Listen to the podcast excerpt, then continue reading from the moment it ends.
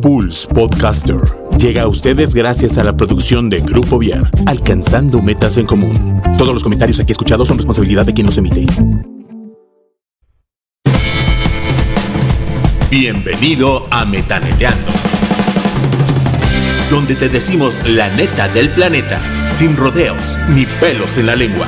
Así que relájate, abre tu mente y metanetea con Chucho Ábalos. Comenzamos. Pulse Podcaster. ¿Cómo estás? Es un gusto saludarte. Qué bueno que estés aquí con nosotros, escuchándonos y viéndonos. Te queremos recordar nuestras redes sociales en Facebook. Nos encuentras como Pulse Ritmo de Vida. En Twitter nos encuentras como Pulse MX. En Instagram estamos como Pulse Radio MX. Y recuerda que todos los audios, todo el programa se queda grabado en Spotify para que nos busques. Y bueno, no podemos dejar pasar el día de hoy. Hemos eh, este, invitado este, a diferentes personas en diferentes contextos, en diferentes áreas. Hoy no es la excepción. Hoy tenemos a la licenciada Ana, quien nos viene a hablar de lo que viene siendo el yoga, sus beneficios, su historia, los tipos de yoga y no sé qué tanta cosa. Entonces, creo que esta, esta disciplina eh, es algo que hoy tiene pues una serie de, beneficios, tiene una serie, una práctica muy en boga, muy actual. Y bueno, Ana, bienvenida, ¿cómo estás? Hola Jesús, muchas gracias por invitarme. Bienvenida.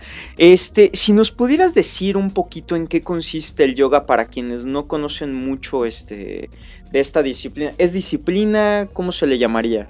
Sí, el yoga es una disciplina que se creó hace cientos de años con el fin de evitar el sufrimiento. Entonces ahorita está muy de moda el estar estresado, el estar en una constante depresión, tener avidez por las cosas. Y el yoga es una disciplina que te invita justo como a tener una pausa durante el día y poder tener un tiempo para ti y estar en contacto como con tu respiración, con tu cuerpo, con tus emociones, calmar un poco la mente y eso es lo que nosotros tratamos de compartir. ¿Qué fue lo que a ti te motivó para introducirte en este mundo? ¿Qué fue lo que te apasionó para pues tomarlo como una práctica profesional y de vida todos los días? Pues empecé a practicar justo porque estaba pasando por un momento de depresión. Entonces eh, descubrí una escuela de pintura que estaba frente al Instituto Queretano San Javier y había una chica que daba clases de yoga que justo había estudiado teatro igual que yo y me gustó mucho que en el tiempo que empezaba a practicar pues mi mente se aquietaba de todo el ruido mental que traía. Entonces me empecé a interesar mucho, me sentía con mejor ánimo, me volvía un poco más flexible, me concentraba más rápido y entonces me empecé a interesar y empecé a estudiar en la Ciudad de México con distintos maestros eh, el estilo de yoga que se llama Hatha Yoga. Entonces, pues no lo solté y ya llevo más de una década haciendo parte de mi vida esta disciplina. ¿Qué es lo que más te ha gustado de participar en, en esta disciplina? ¿Qué es lo que más disfrutas?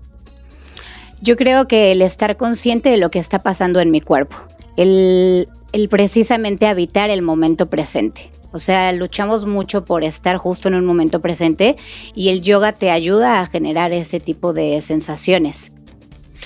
Si tú en esta parte pudieras, este, a lo mejor recomendar alguna actividad física, no sé, ir al gimnasio o ir a yoga, digo que a veces en los gimnasios se da, este, ¿cuáles son los beneficios? Porque muchas personas a veces creen que el yoga es un deporte en el que no haces nada o es una disciplina en la que en la que no haces nada.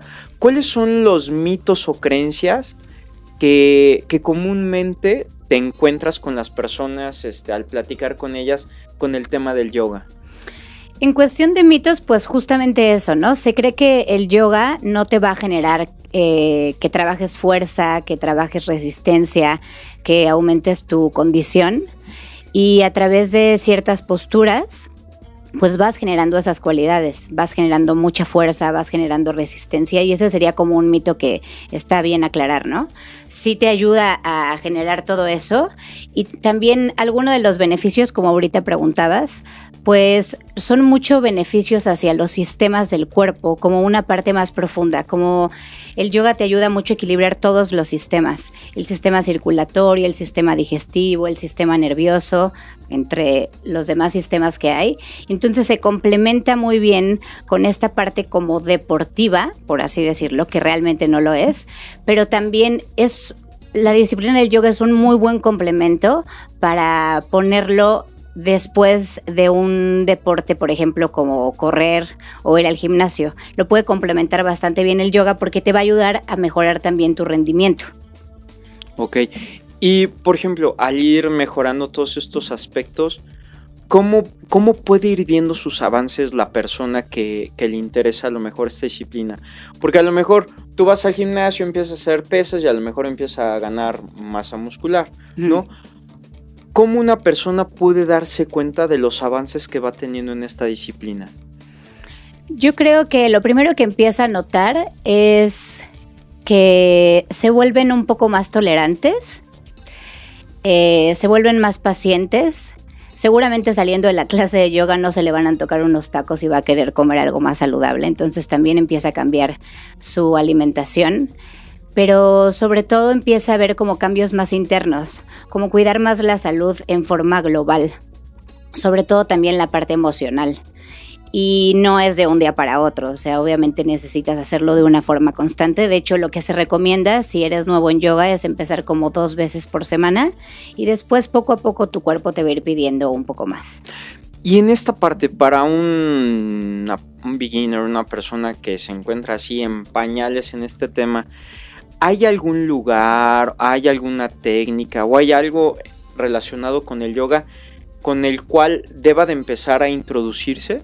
Sí, hay distintos estilos de yoga y cabe mencionar que todos los estilos de yoga son hatha yoga.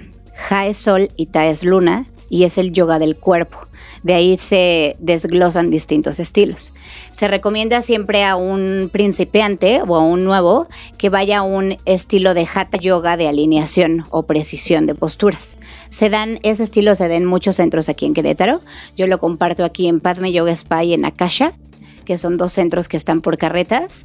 Y justo yo doy esas clases donde son completamente nuevos, donde nunca han practicado y poco a poco los voy invitando a que vayan como reconociendo partes del cuerpo que ni siquiera sabían que existían y empiezan como a explorar toda esta parte de la flexibilidad, de resistir, se dan cuenta que sí trabajan, que sí sudan un montón, pero también se dan cuenta que están calmando mucho su mente, que salen más relajados, con mejor ánimo. Entonces, Hatha Yoga de alineación y precisión de posturas, creo que les caería bastante bien.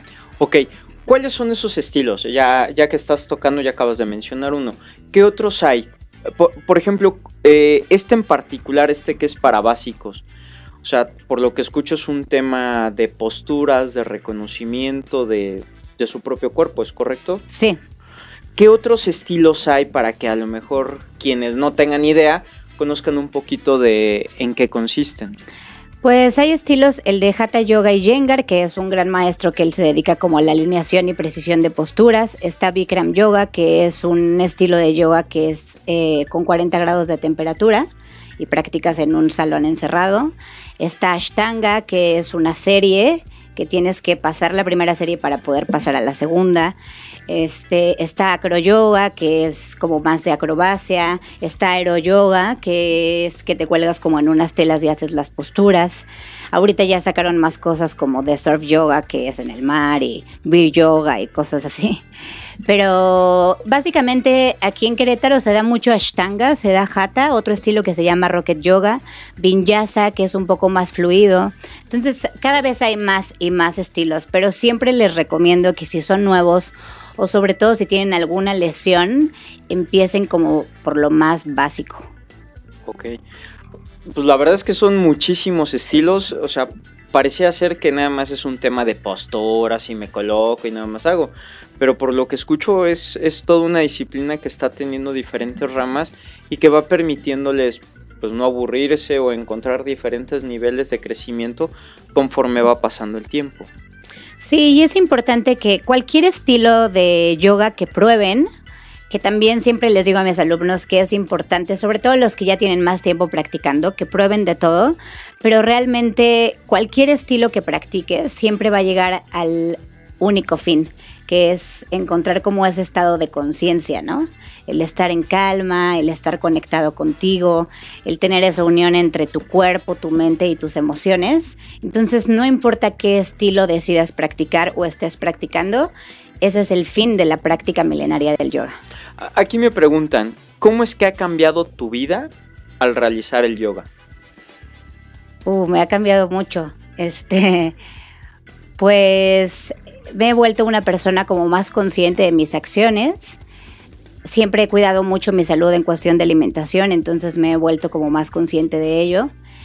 Eh, como la relación hacia las otras personas, el ser más tolerante, el ser más paciente, el saber escuchar. Creo que eso es lo que ha cambiado y me ha ayudado a seguirme también preparando para poder pues inspirar a más personas, ¿no? Me preguntan, ¿hay algún lugar en específico en donde el yoga se pueda practicar? O sea, tiene que ser en un salón, en alguna escuela, o se puede también realizar en casa. Yo te recomiendo que si eres nuevo, si vayas a un centro para que ahorita algún maestro te vaya guiando. Y si ya tienes experiencia, pues puedes también eh, hacerlo en casa. Realmente puedes hacerlo desde donde sea. De hecho, esa es una de las este, cualidades que tiene Carusa Yoga, que es mi centro virtual. Entonces, las, lo que yo les ofrezco son sesiones virtuales por Skype o Hangout en vivo. entonces yo los voy guiando así de la mano y toda la secuencia es dirigida hacia tu cuerpo y hacia tus necesidades.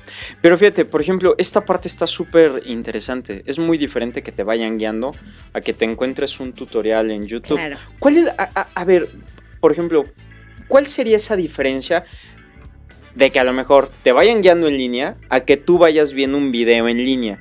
¿Cuál sería desde tu experiencia la, diferencia y las bondades de este proceso que tú manejas? Pues una de las grandes ventajas es que no te vas a lastimar. Eso es como súper importante, no vas a lastimar ninguna parte de tu cuerpo, te voy a corregir, te van a corregir. Eh, y voy a crear secuencias que sean para tu cuerpo, para lo que tú estás necesitando en ese momento. Muchas veces tal vez no necesitas tanto movimiento y solo necesitas meditar o solo necesitas estar recostado. Entonces esas son como las grandes ventajas que hay de poner un tutorial que nada más vas a seguir a la chava o al chavo que esté ahí, a que te conectes y lo hagas de forma en vivo y que yo te vaya guiando poco a poco.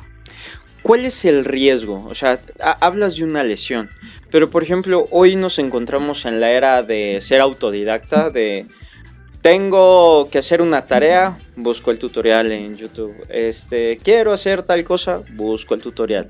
Este, no puedo dormir, busco el tutorial.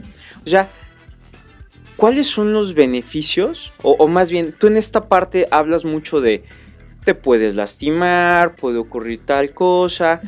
Esta, esta parte, a lo mejor en donde ya no te encuentras físicamente, ¿cuáles son a lo mejor los cuestionamientos o, las bondades que tú le ves de no estar frente a frente con esa persona y que sea una sesión guiada?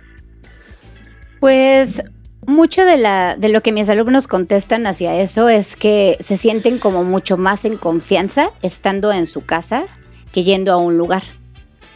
Entonces creo que esa pena se les quita, por lo tanto su cuerpo tiene más confianza para hacer las cosas, ¿no? Entonces, mucha gente no va a un centro, no le gusta, no nunca va a ir y va a ser un perro que mira hacia abajo en un grupo de 30 personas o 15 personas. Entonces, prefieren estar en su casa, cómodos, en silencio, saben que van a terminar la sesión, van a apagar la compu se van a ir a lo que tengan que hacer. Entonces, yo creo que uno es como mucho la timidez, pero eso nos ayuda a que van confiando y van como también preguntando muchas cosas acerca de su cuerpo. ¿Por qué no puedo hacer esto? ¿Por qué no soy flexible? O, ah, desde hace mucho, por ejemplo, lo que, lo que comentabas de riesgos de hacer los videos en línea, es que muchas veces puedes traer ya un traumatismo y empiezas a hacer el video en línea y pues te empieza a doler más, por ejemplo, la espalda baja. Entonces tú ya traías una lesión y tal vez estás haciendo la postura mal y sigues y sigues lesionando porque nadie te está corrigiendo, ¿no? Entonces, esta es una de las grandes ventajas. Tal vez me puedes decir, a mí me duele la espalda al hacer esta postura, entonces yo te puedo dar variantes en base a tu cuerpo y de esa forma evitar que te sigas lesionando. Me preguntan, ¿es lo mismo la yoga y meditar? No. ¿Cuál es la diferencia? El yoga, las asanas, que son las posturas, te preparan el tener la espalda fuerte para poder sostener una, una postura de meditación.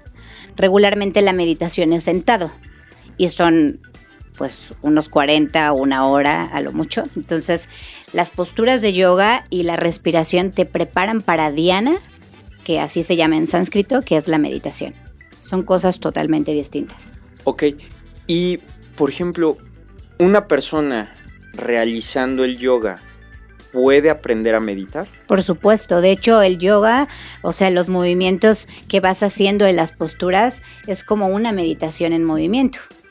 Entonces vas estando concentrado y posterior a eso puedes ya asentarte, ponerte cómodo y empezar a meditar. Me preguntan que de qué sirve la respiración, más bien te preguntan, ¿en qué consiste la respiración? ¿Cómo hacer consciente la respiración en el yoga? La respiración siempre está conectada a los movimientos del cuerpo.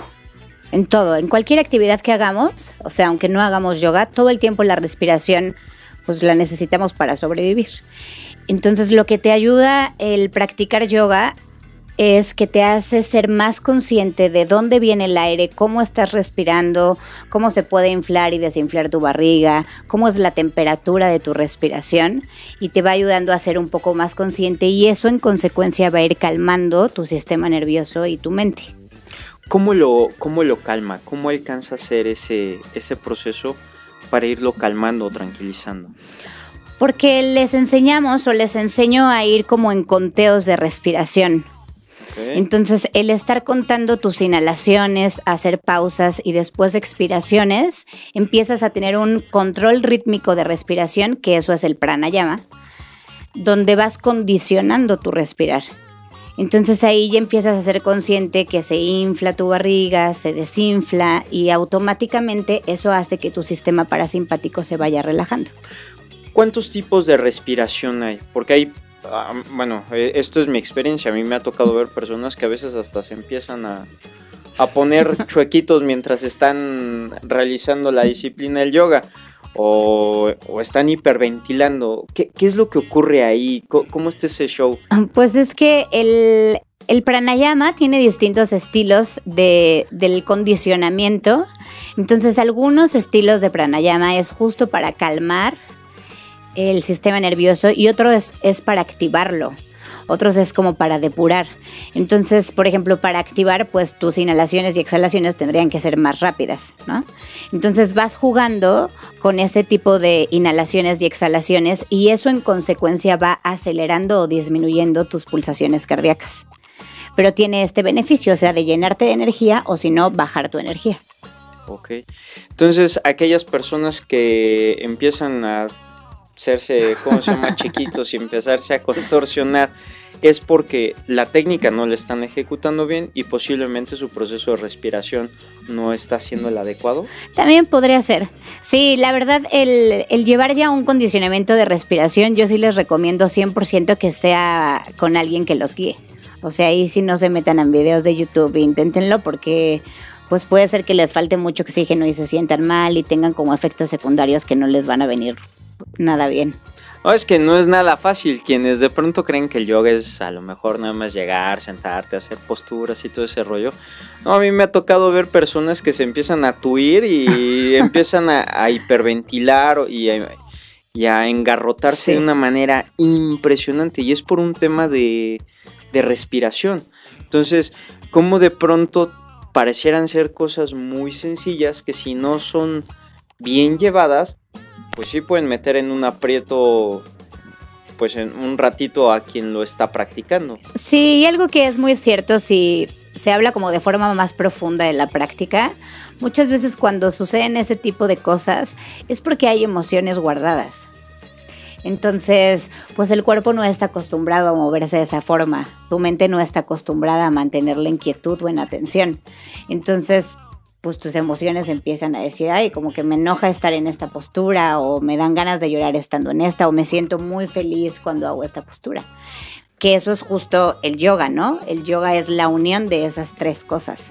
El yoga en esta parte cuando se hace consciente junto con tu cuerpo o tu cuerpo este, se hace consciente contigo, empieza a hablar, ¿no? ¿Cuáles son las reacciones más comunes que tú alcanzas a detectar desde tu experiencia? En este tomar conciencia, ¿no? Porque digo, si estamos hablando de respiración y que estamos hablando de que el cuerpo es como el jarrito que contiene todas esas emociones y hablamos de posturas, ¿cuáles son a lo mejor las emociones que más frecuentes se, se contienen, ¿no? Y, el cuerpo mismo te empieza a decir, a ver, abre la puerta, ya es hora, ¿no? Yo creo que de las que más se pueden notar, que yo lo noto a veces conmigo, es pues el estrés, ¿no? El cuerpo empieza a temblar estando en una postura. Empieza mucho toda la parte de la sudoración. Puedes notar que un alumno está tenso por el grado de sudoración así excesiva. Em, que también es mucho el miedo, ¿no? O sea, como lo que hablamos hace rato de que tienen pena, sí me ha tocado muchos alumnos y también bajo mi experiencia pues el llanto, el sentir que el abrir el pecho un poco de más te genera esas ganas como de soltar, ¿no? Y ya un poco más como avanzado y disfrutando, pues sales con muy buen ánimo. El yoga te pone de muy buen humor, sales muy muy feliz. ¿En qué horario es recomendable practicarlo? ¿Es indistinto o hay algún momento en particular en donde se alinea el sol, la luna, los astros y todo lo habido por haber para que la persona llegue a ese, a ese culmen y de pronto despierte a la serpiente o no sé, ¿no? Digo, no sé tanto, pero ¿qué, ¿existe algún momento, existe algo en particular en donde se recomiende? Pues se recomienda mucho, por ejemplo, el empezar tus meditaciones a primera hora de la mañana, porque tu mente está eh, con muy poco ruido mental. O sea, si lo puedes hacer así al despertar, meditación, o sea, estar acostado en tu cama, cerrar tus ojos y empezar a sentir cómo, cómo despertó tu cuerpo es muy, muy bueno. Y de practicar asanas, las posturas puede ser en la mañana o puede ser a la última hora de la noche para que en la mañana puede, puedes elevar tu energía y empezar tu día como con todo el rush y en la noche pues ir bajando un poco tu energía para que puedas dormir profundo, que tengas un sueño reparador, que tus sistemas se equilibren. Entonces los dos horarios dependiendo tu, tu ritmo de vida y cómo puedas acomodar eh, tu tiempo en la mañana o en la noche. ¿De cuántas personas se recomienda a lo mejor una clase? Me preguntan, o sea, si van a un gimnasio, si van a un... Pues depende mucho, porque en los centros donde yo doy clases regularmente son entre 20, 16 personas, a veces clases especiales otros maestros y yo, los domingos que es un día donde mucha gente puede ir a practicar porque los otros días está trabajando y ahí ya son 50, 60 personas. Pero es divertido porque pues vas como sintiendo el esfuerzo del otro, puedes ayudar al otro, puedes observar los cuerpos de otros y obviamente eso te motiva para que tú puedas hacerlo mejor. Qué padre. Y por ejemplo, quienes dan yoga y quienes están metidos en este rollo así, comen súper sano, vegano y todo este rollo, porque de pronto es así como que este, no gluten, no esto, no el otro, hago yoga, este, pura agua, o sea, tienen como que, no, digo, o sea, tienen esa peculiaridad o es, eh, eh, o es también un mito, es una moda.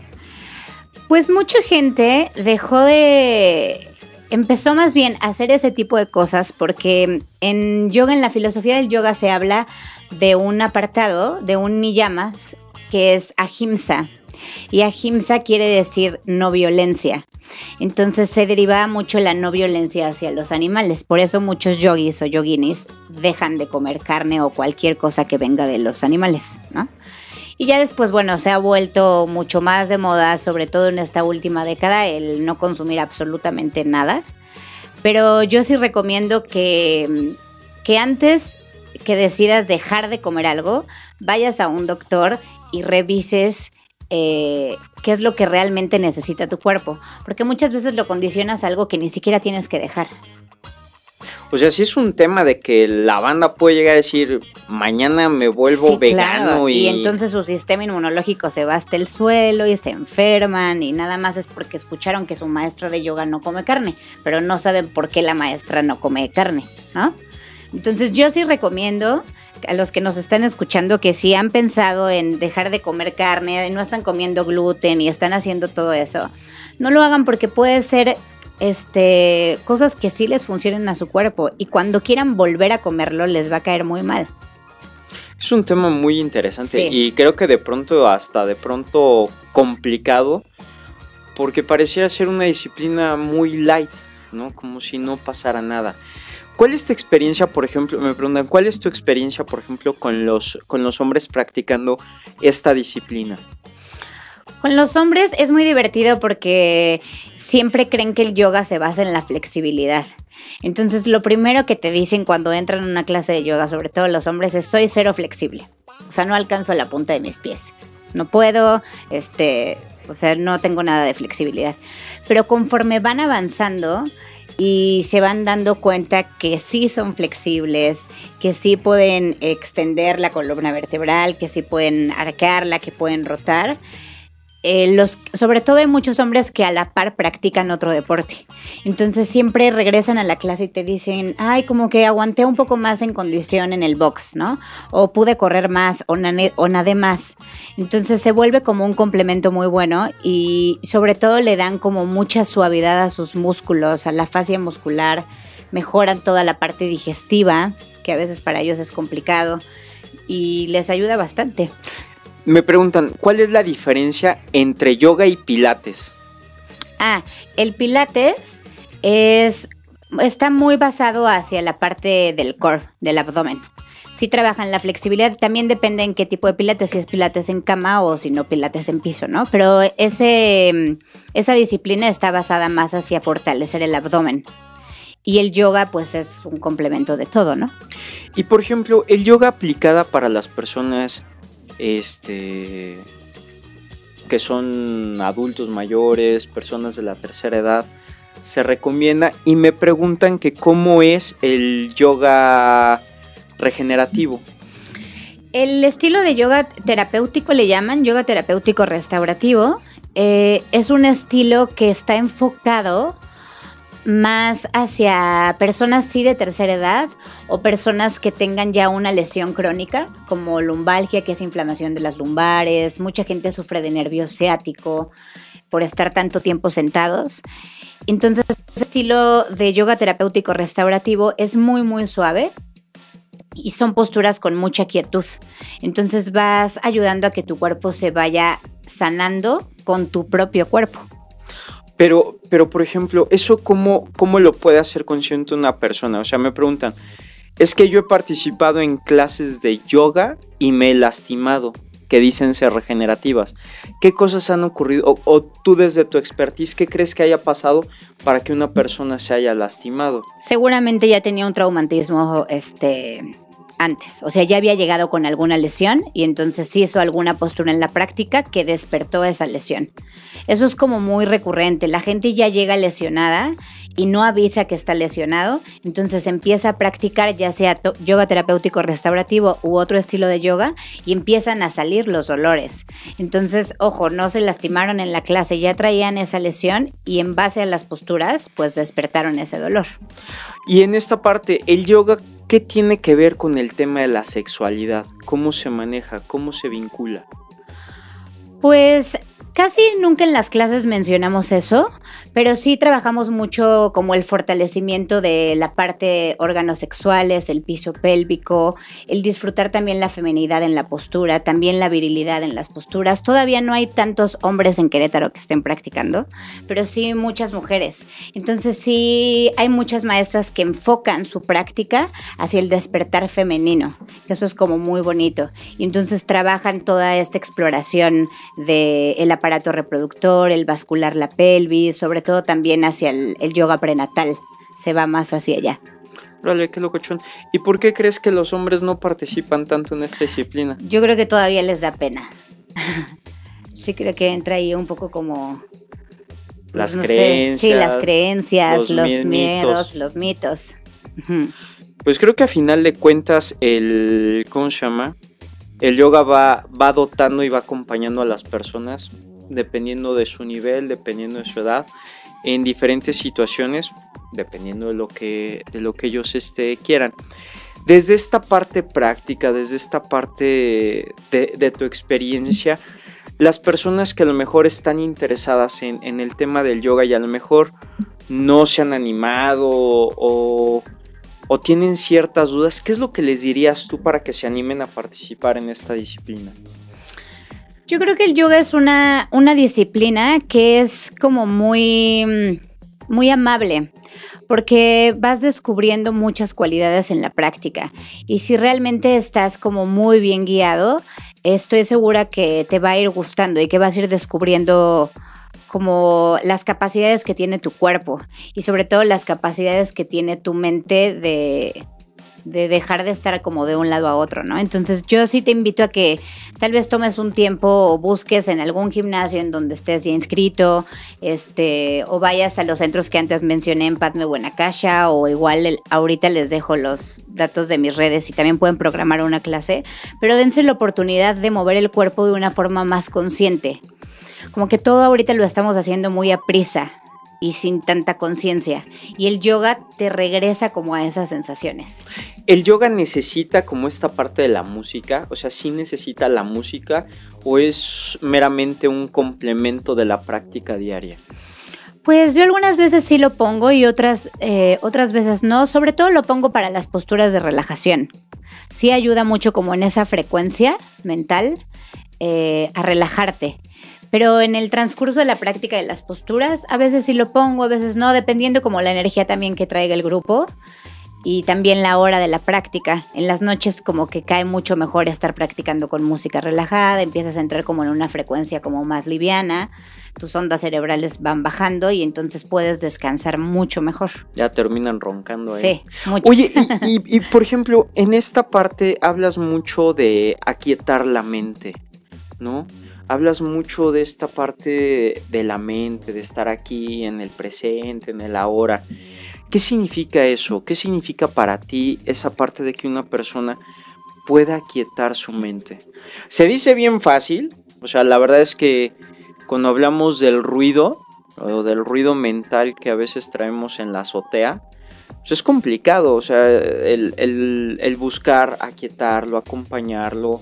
eh, ¿Qué significa para ti? Porque lo mencionas constantemente y creo que eso es una consecuencia de la práctica de esta disciplina. Pero ¿realmente se logra aquietar esa mente o solamente es perder el enfoque y ponerte en otra parte? Yo siempre he dicho que, o sea, poner la mente en blanco, pues no va a pasar. O sea, realmente lo que va a pasar es que vas a estar consciente de lo que está pasando en ese momento. Que eso justo sería quietar la mente. A través de la práctica de yoga, de las acciones dictadas que van escuchando los alumnos, eso les va ayudando a estar en el momento presente. Por lo tanto, empiezan a quietar la mente del ruido que cada quien trae. Por eso se sienten mucho más relajados. Ok, entonces es un complemento. A final de cuentas, el que te vayan guiando te va permitiendo poder este, mantener tu atención en lo que tienes que estar haciendo sin estarte distrayendo. Exacto. Ahora, para ti, o sea, para ti en esta parte, esta práctica, ¿qué es lo más bonito que te, haga- te ha tocado conocer en, en, pues sí, en tu, en la parte laboral, en tu vida diaria? ¿Qué es lo más bonito que te ha dejado esta práctica? Eh, el ver a los alumnos en evolución, o sea, el que estén como en constante agradecimiento, que se han sentido mejor, tanto en la parte física como en la parte emocional, o sea, que se han vuelto como más pacientes, se vuelven más amorosos, el que te estén agradeciendo que tú les has ayudado a descubrir eso, creo que es de las partes como, como más bonitas que me ha dejado el compartir la enseñanza y el yo poder seguir practicando. Y en esta parte, ¿cómo detectar cuando a lo mejor una persona no es un profesional este, en esta parte. Estamos hablando de que tú tienes una preparación muy larga, digo, en esa parte ahorita no me quiero meter tanto, has viajado, te has ido capacitar con los mejores, pero ¿cómo detectar o cómo discriminar cuando hay este un centro o una persona que da esta disciplina sin, sin el profesionalismo necesario? Yo creo que de las primeras cosas que puede ser como una alerta roja cuando llegas a esos lugares es que no te pregunten si tienes alguna lesión o si has practicado antes. Ahí te puedes dar cuenta que, pues no. Porque, ¿qué, ¿qué es lo que a lo mejor la persona puede detectar en eso? ¿Qué en concreto? O sea, si no me preguntan si tengo una lesión, ¿cuál va a ser esa diferencia para yo tomar ese alerta? pues que desde el principio está cuidando tu cuerpo la persona que te va a guiar, ¿no? O sea, te está diciendo, a ver, yo voy a acompañarte, yo sé que eres nuevo, te voy a llevar por el camino que tú necesitas, te voy a dar las variantes que tu cuerpo necesita. Y un maestro debe de tener la capacidad en una clase multidisciplinaria de ayudar absolutamente a todos, tanto como al que es nuevo, como el que lleva 10 años practicando, como una persona de edad avanzada, ¿no? Ok. Y por ejemplo, la práctica del yoga en el tema de las adicciones y todo este rollo, ¿qué tan benéfico es? ¿Cómo, cómo, se, puede, cómo se puede acoplar con esa parte? Justamente lo que estábamos hablando ahorita, yo creo que para ese tipo de chavos o gente les ayuda mucho a tener un momento de calma, el, estar más conscientes de su cuerpo, el, el reducir el grado de ansiedad o aunque a veces ya están en un centro eh, incorporados, puede ayudarlos mucho como a tener un momento distinto en el día, ¿no? A no tener como esa sensación de siempre querer estar necesitando algo y saber que con su propio cuerpo pueden satisfacer esas necesidades a través de su respiración, a través de sentir sus movimientos, el estar acompañado de sus otros compañeros practicando, el aprender de los otros de tal vez a mí no me sale esa postura, pero a él sí. Entonces es como muy bonito que lo puedan practicar. ¿Cuántas posturas hay? Nada más como para saber. Son. Pues en series, por ejemplo, en la serie de Ashtanga son como entre 30 a 40 posturas. Y va Son diferentes familias de posturas, o sea, familia, una familia es posturas de pie, posturas de sentado, posturas de extensión, de flexión, de torsión, y de esas cinco familias salen todas las posturas de yoga. O sea, salen las variantes. Ajá, todas las variantes. Ok, y no todos las necesitan hacer, dependiendo de la capacidad de cada quien, o todos la pueden hacer. Todos lo pueden hacer, pero cada quien tiene una variante dependiendo de lo que necesite. Pues creo que está muy interesante, es un tema muy amplio, es este es una disciplina que requiere mucha concentración, creo yo, muchísima conciencia y que conforme vaya pasando el tiempo, pues las personas se vayan acompañando con personas especializadas. Más o menos en esta parte, una persona para capacitarse en el tema de, del yoga, a lo mejor, ¿cuánto tiempo tiene que pasar para, ser un maestro o maestra en esta disciplina? Yo creo que primero tiene que practicar unos 3, 4 años y después de practicar, pues, o sea, decidir qué estilo de yoga le gustaría compartir. Sí, dependiendo también como su personalidad, ¿no? De su energía. Hay estilos que son como más energéticos, hay estilos que son más suaves. Entonces, primero yo sí les recomendaría que practiquen, practiquen, practiquen y después de practicar ya busquen una certificación que sea adecuada para ellos. Oye, ¿cómo una persona puede identificar cuál es el estilo o disciplina de yoga que quiere este, ¿cómo dijiste? Eh, en base como a su personalidad. Ajá. Porque, por ejemplo, hay estilos que son más rápidos o más fluidos. Entonces puede ser que tú tengas una personalidad como muy activa. Ok. Y te sientas identificado con ese estilo de movimientos. O puede haber otros que nos guste mucho como la precisión, que sea como todo muy estructurado. Y Hatha Yoga, el de alineación y precisión, va como por ahí. Entonces te vas identificando y a través de tu práctica vas o sea, sabes qué es lo que te puede gustar. No manches, o sea, la verdad es que son muchas cosas mezcladas, es todo, es todo un arte. Este, tú actualmente eh, hablabas de clases virtuales, con quién trabajas, con quién estás, si les pudieras decir a quienes nos están viendo y a quienes nos están escuchando. Sí, claro que sí. Yo creé Carusa Yoga, que es mi centro virtual desde hace cinco años. Eh, siempre he tenido el apoyo de mi hermano y de una prima que me han ayudado en parte de mercadotecnia y redes. Y yo solita soy la que imparte las clases a diferentes personas de toda la República, algunos están fuera este, del país. Y son clases pues como les he dicho anteriormente específicas a lo que tú necesitas. Tengo muchas mamás, por ejemplo, que tienen hijas y solo se pueden conectar a cierta hora del día, pero quieren un tiempo para ellas. Entonces es muy divertido porque están ahí con sus hijos, pero a la vez están practicando. Entonces te da como muchas posibilidades de darte un tiempo para ti, o sea, de generar una, pausa para ti, que eso es lo que ofrece Carusa Yoga. Em, estamos en redes igual, Carusa es con K y S Estamos en redes en Instagram y en Facebook y así nos pueden este, seguir. Compartimos muchas cosas de filosofía, beneficios, em, cosas de humor los viernes, los jueves, eh, significados de las posturas, significados en sánscrito, compartimos canciones, videos, entre muchas otras cosas. Ya casi para cerrar, ¿Cuál sería la invitación o el comentario a quienes este, nos están escuchando viendo? ¿Qué te gustaría decirles? Pues que intenten practicar esta disciplina y si llegan a decidir intentarlo, como sea, ya sea de forma virtual, presencial o en algún video con YouTube, lo más importante es que su cuerpo y su mente tengan la disposición de hacerlo. Si tienes la disposición de querer hacer eso, lo demás va a salir con un buen resultado. Muy bien, ¿dónde te pueden localizar? Si lo puedes volver a mencionar. Sí, claro, estamos en Facebook y en Instagram como Carusa con K y doble S Carusa Yoga. Muy bien, pues a todos quienes estuvieron el día de hoy con nosotros aquí en Metaneteando, hoy tuvimos este pues una disciplina nueva. Muchísimas gracias por estar aquí, Ana. Y la verdad es que para todos aquellos y aquellas que a lo mejor creen que el yoga ah, es cualquier cosa, créanme que no. Pues, es una disciplina que requiere mucho compromiso, requiere mucha entrega, eh, se requiere estar al 100% ahí, porque de verdad es, es impresionante cómo muchas veces eh, las personas pueden crecer muchísimo.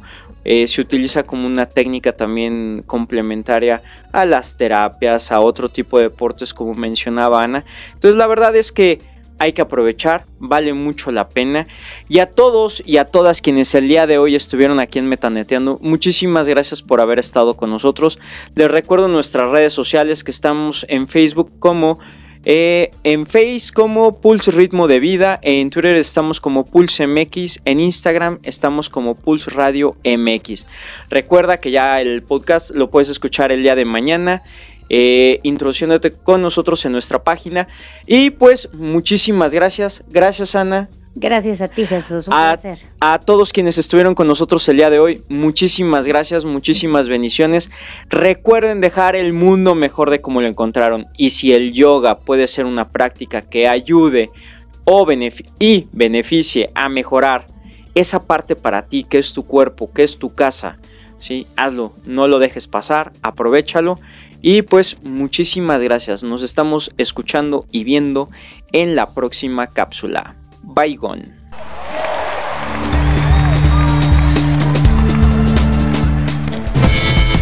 Esto fue Metaneteando.